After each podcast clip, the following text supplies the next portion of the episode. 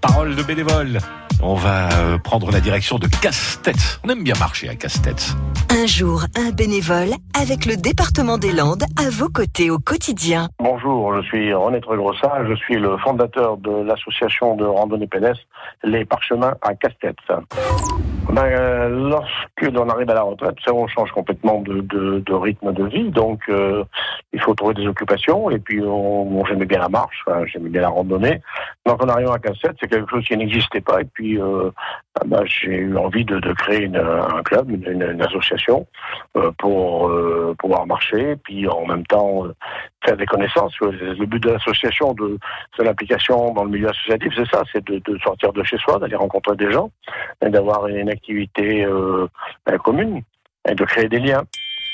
Ben, écoutez, l'association, au départ, euh, lorsqu'on l'a créée, euh, ça n'existait pas qu'à 7. On s'est rendu compte qu'il y avait une réelle attente, puisque très vite, les effectifs sont, sont, sont, passés à 10, 20, 30, 40, 50. Maintenant, nous sommes 100.